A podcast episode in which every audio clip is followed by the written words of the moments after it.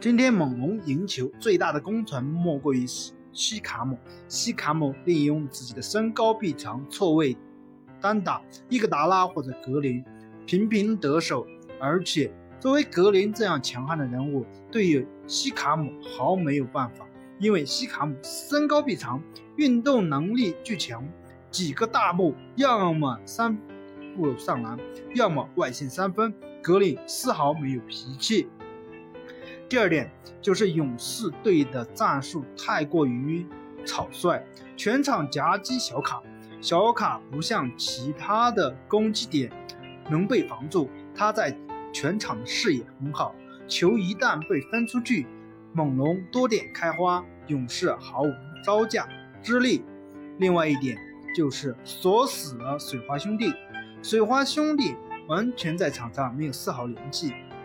光凭零敲碎打是战胜不了猛龙，而且猛龙的后卫无论是范乔丹还是洛瑞，只要有时间就会盯防库里，让库里没有丝毫的出手空间。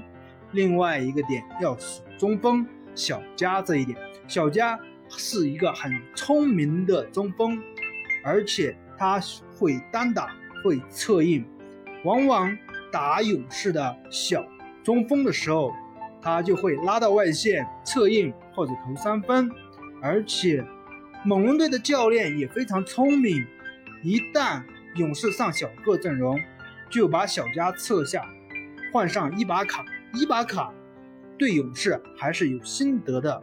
我觉得无论什么位置上，猛龙都完全占优。如果真的死神不能复出，勇士可能真的要完，而且本场战术还是布置的不是太好。我想勇士应该改变策略，单防小卡，宁愿让小卡把你投死，也不让其他队员开花，这样两支球队的比赛才有观赏性。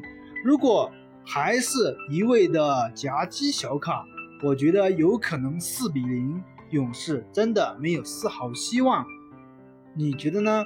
欢迎大家踊跃的点赞评论，谢谢大家。